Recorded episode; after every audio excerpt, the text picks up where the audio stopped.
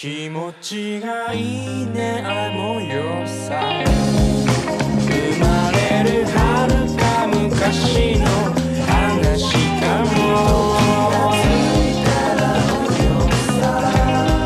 さりげにどんな時もそこにいるよ我刚刚看完那个《家里家楼下停车场的车里面，然后想说，如果我这期节目一个人能够录到十分钟以上，我就把它放出来。然后我我想说的是，《孤注一掷》，呃，还是比较推荐大家去看的。呃，虽然我买的时候我觉得电影票实在太贵了，五十五块钱一张，然后我就直接在我们的那个那个听友群里面，我就说，如就是它五十五块钱，它最好给我好看一点。然后现在就是结果看下来，先把结论放出来，就是我觉得还可以，没有想象当中的那么难看。但是其实我对它也没有想象很多，因为我看之前根本不知道这是一个什么故事，我它要讲什么。我只是听说它是一个什么反诈的教育片一样的东西。但其实它具体是说什么的，我一点不知道。然后我看完了之后，就是，呃，发现它的的确确就是一个非常，呃，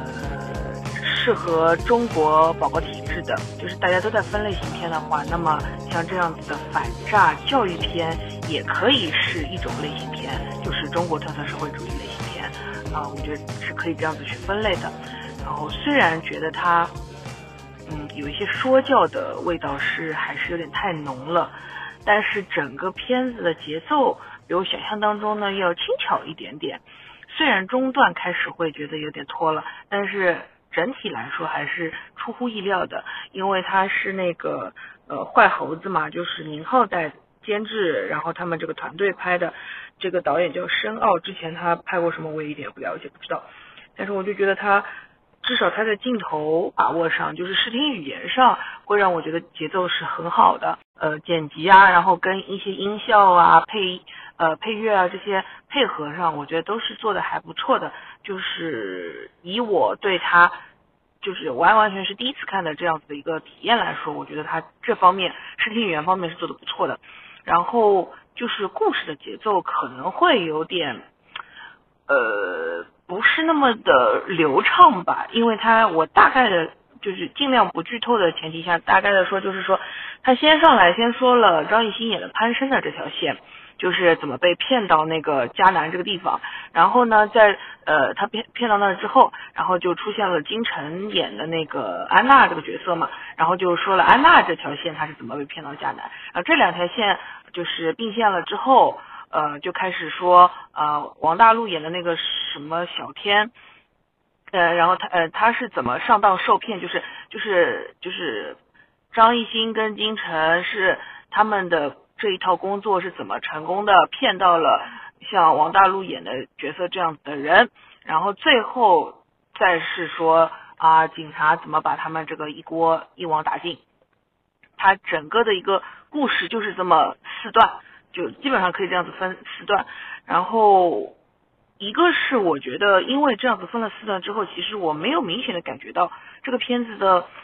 呃男一号或者说是完完全全的某一个主角，其实是没有的，他是更偏向像一个群像，所以说就是不管是戏份上或者说演技上来说。因为张艺兴没有是一个真的到男一号的一个程度，但但是但是片子就是海报上看的时候，我以为他是男一，但其实看下来就觉得其实他也没有那么重，很好，没有那么重，很好。然后整个片子我觉得可以讲一下，就是每一个人给我就是他们的演演演的那个角色给我的感觉吧。先说张艺兴哦，就是张艺兴他。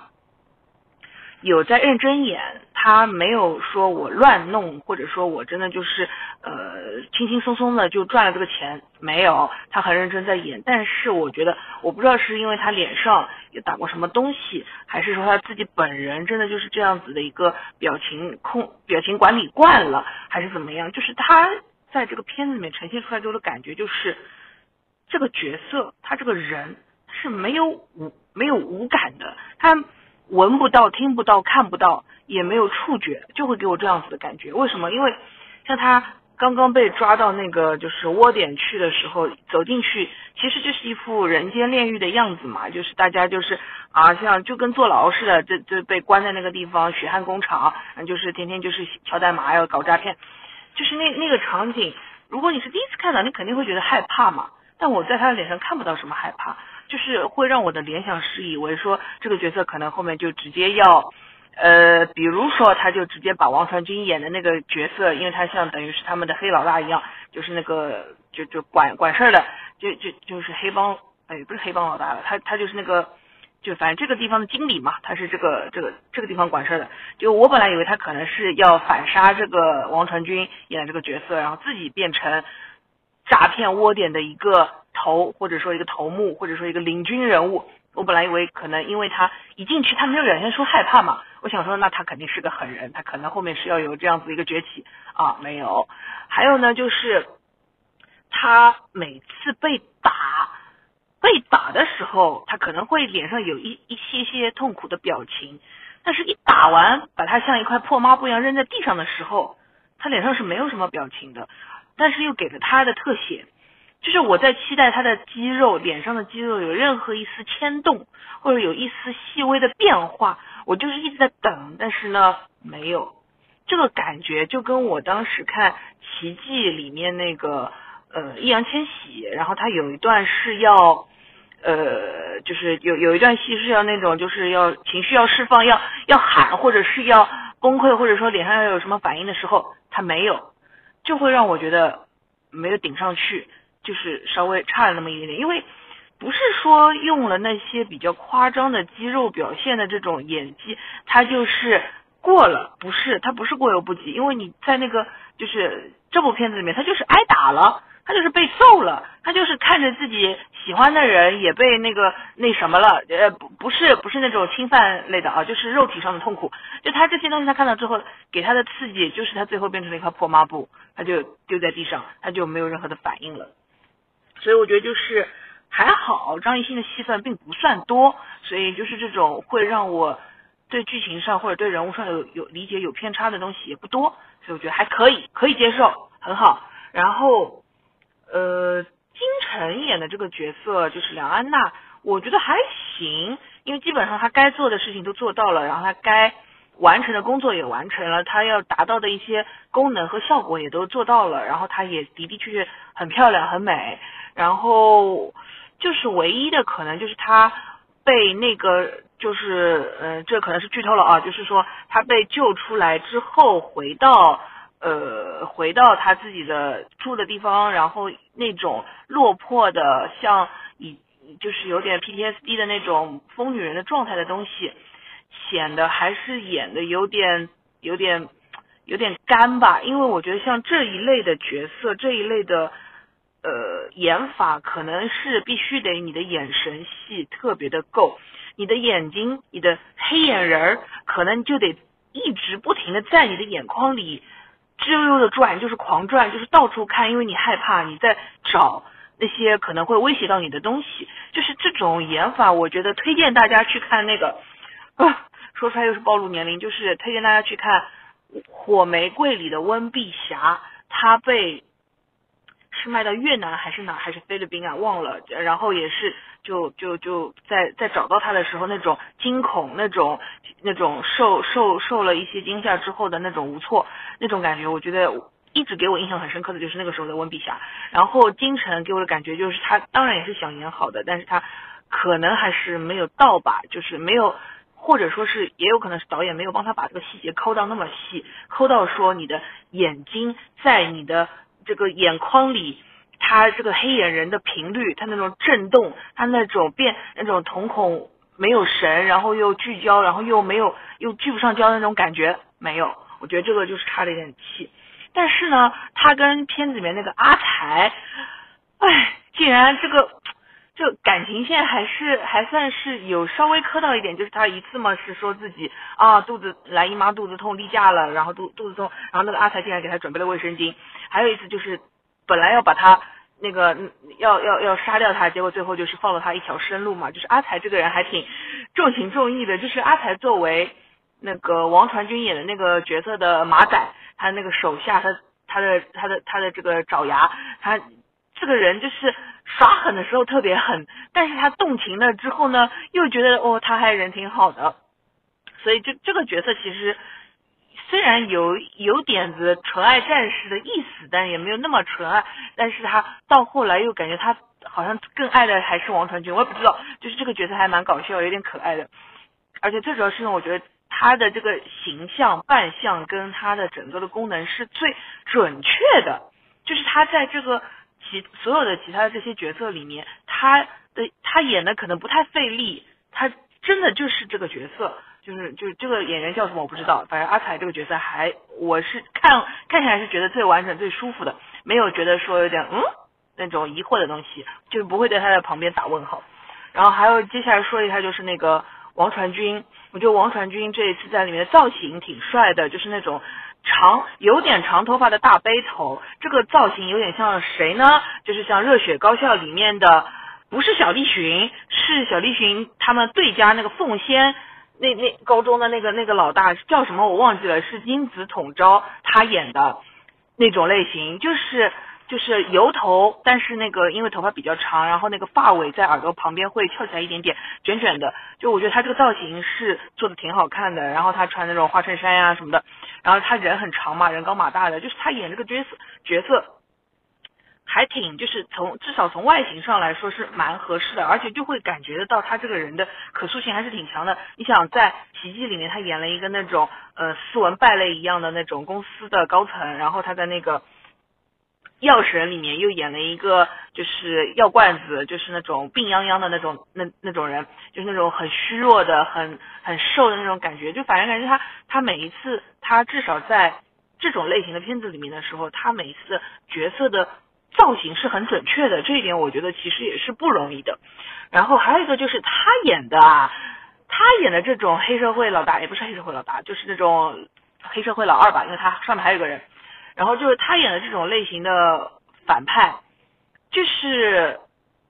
一定是他自己喜欢的那种类型，就是那种看起来平时平时看起来就是人畜无害，就像《狂飙》里面高启强他他那什么了之后，他还是骑了个电瓶车去买菜，他是想走那个路线的，就是好像看起来和和善善、客客气气，但是真的该下手的时候，嘣一枪就把你干掉。就是他是想走这种，然后你其实我一直在等待着他这个角色会发疯，但是好像也没有。就是你说这个角色他有多多么多么坏嘛？其实好像也没有，就是他很自洽。他说我们不是，就是那些人，就是被诈骗的人，不是因为我们坏，是因为他们贪。就是我被他说的，我觉得他说的很有道理啊，真的就是那些受害者，就是有点可人可怜之人必有可恨之处。所以王传君演的这个角色。唯一一个让我觉得感觉到他可能快要发疯了，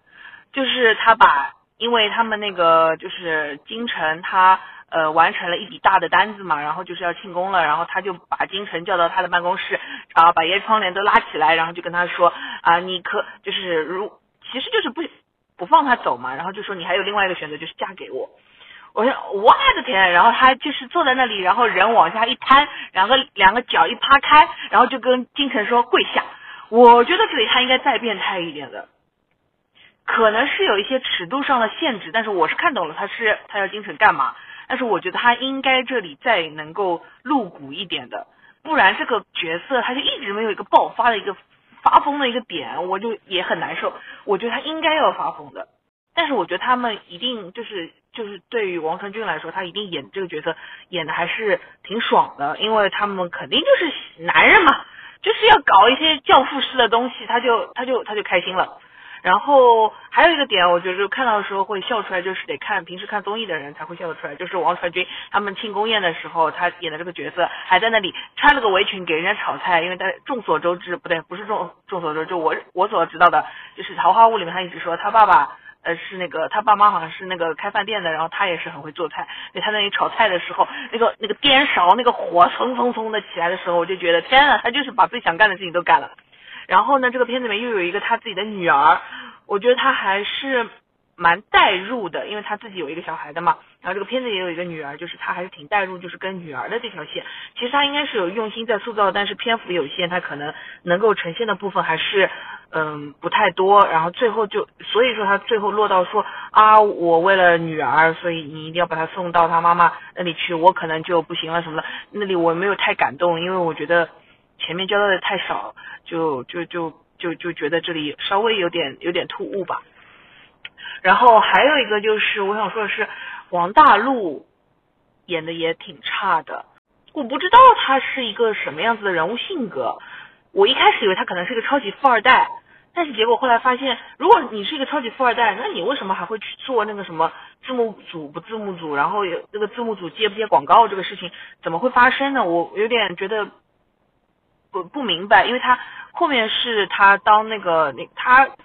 沉迷于赌博的时候，是他坐在自己的车里的，那所以他又是有辆车的，他家到底有钱还是没钱？然后后面他又去就是。从他们家自己家的那个环境上来看，又感觉还没有富贵到什么程度。然后他又去找他的奶奶还是外婆，然后去要去要去骗他们的，就是骗骗老人钱的时候，感觉奶奶还是外婆住的地方也很普通。我不知道是不是广东那个地方的人都是这样深藏不露，但是我就是觉得我没有看明白这个角色，他到底聪不聪明，有没有钱，读书好不好，然后。他是怎么样一个人物性格？我不知道，我只知道他后来就突，他就是一个傻傻的在车里面打，一不当心打开了那个赌博网站，然后就在车里打了一个晚上的人，我觉得好奇怪，就有点站不住吧。然后他后面那些，就是他的动机到底是什么呢？真的会有做字幕组的人为了验证自己贴的这个广告对不对？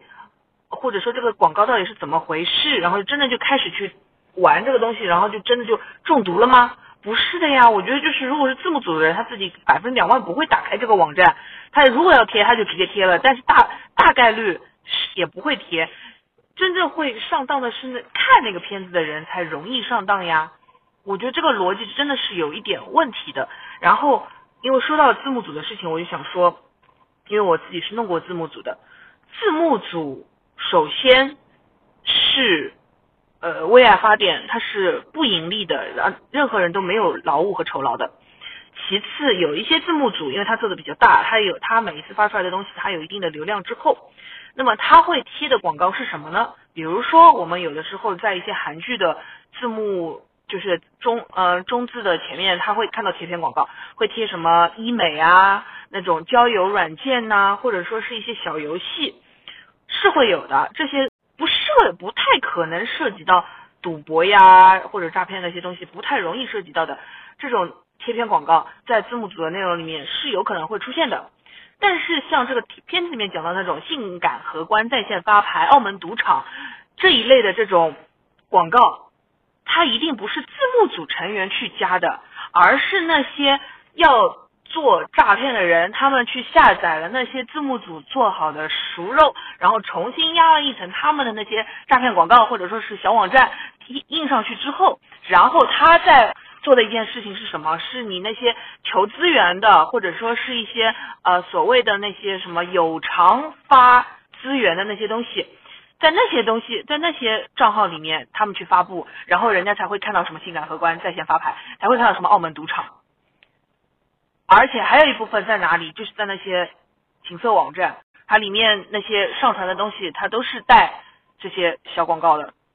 然后会在，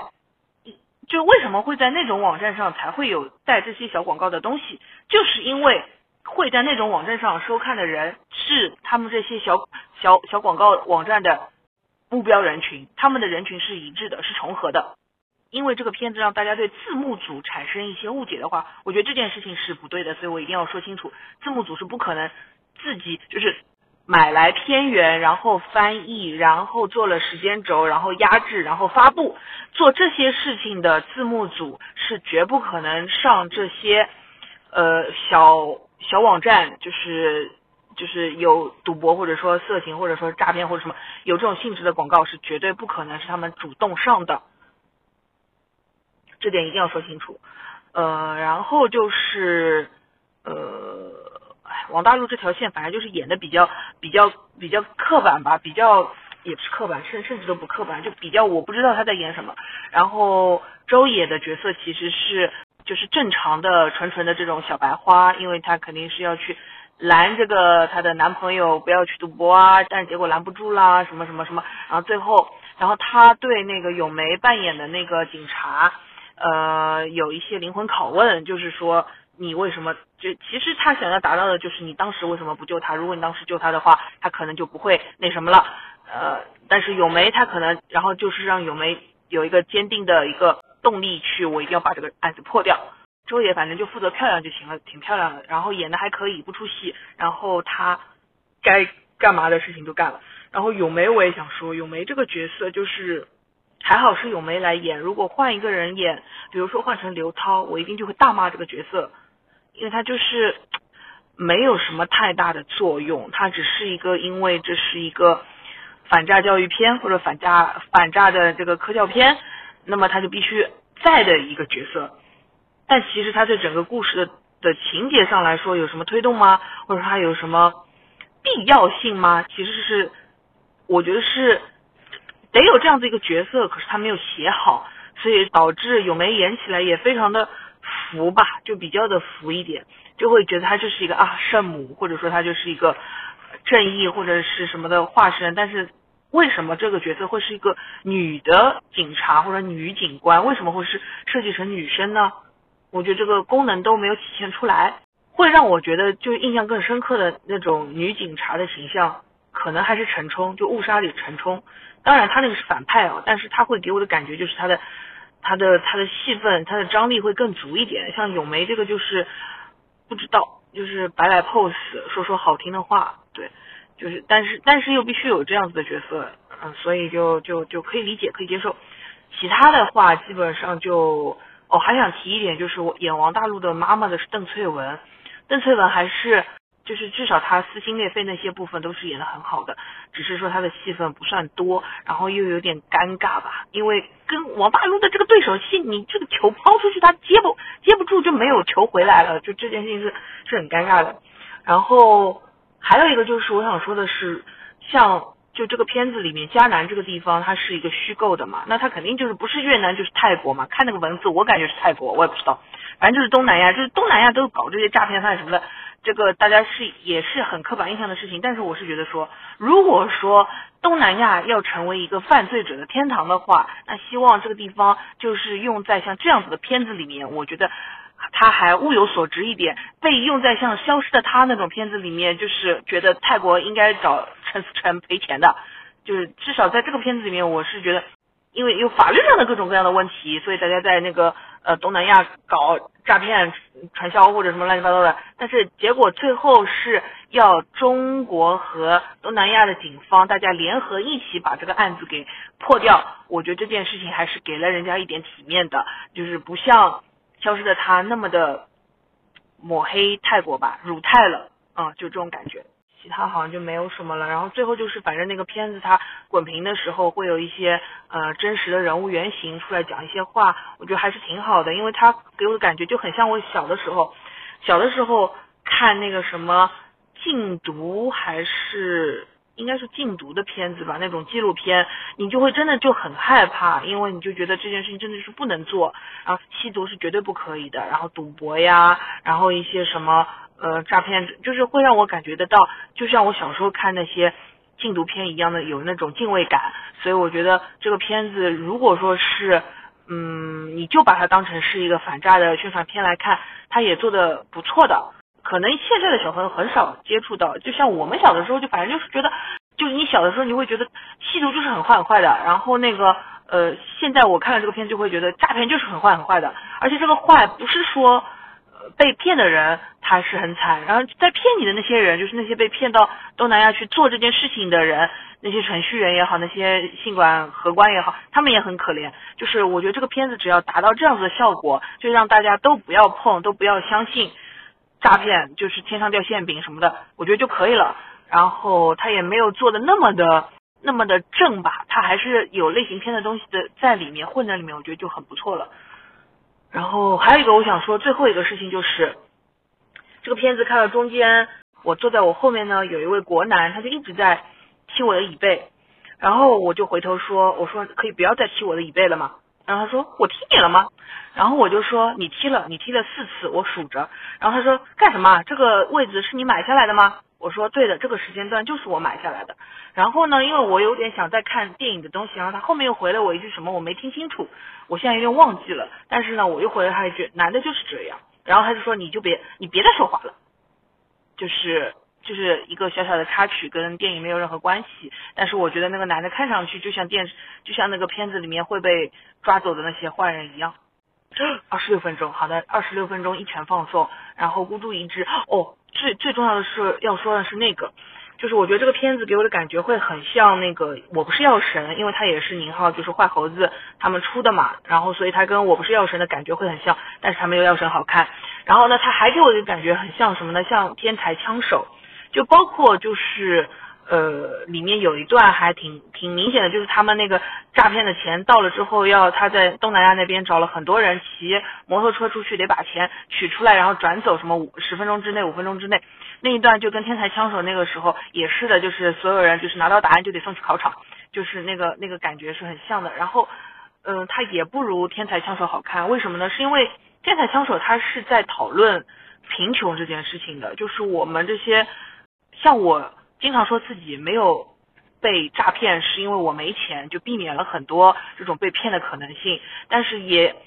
也是因为我没有那么的没钱，所以我避免了一些走上歧途的那种动机。就是像天才枪手的话，他很他是在讨论说女主她为什么要做这件事情，然后她做这件事情到底对还是不对，然后她付出了什么，她最后得到了什么。就是天才枪手他会把。就是人性的部分刻画的更加明确一点，因为它也是有非常明确的女主角的嘛。但像那个孤注一掷的话就没有这个部分了，它会相对来说比较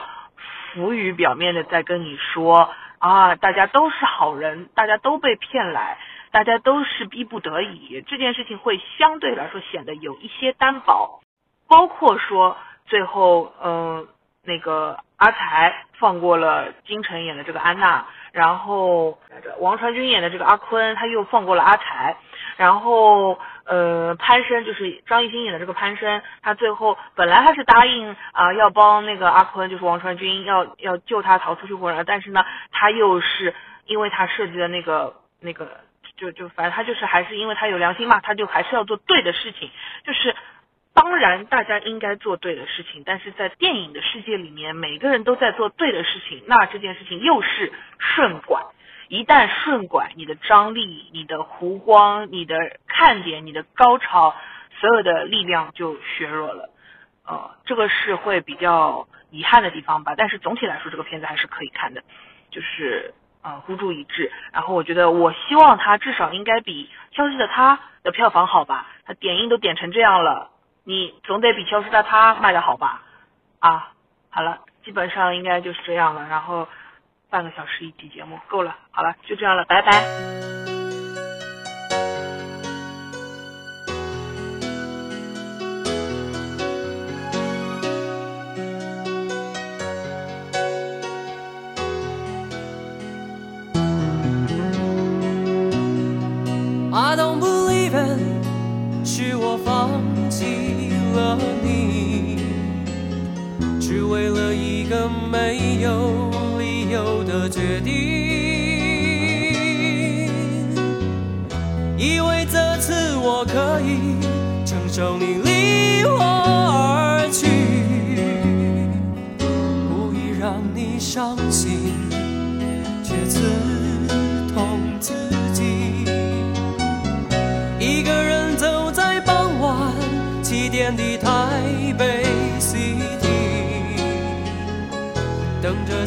就像黑夜一样的来临。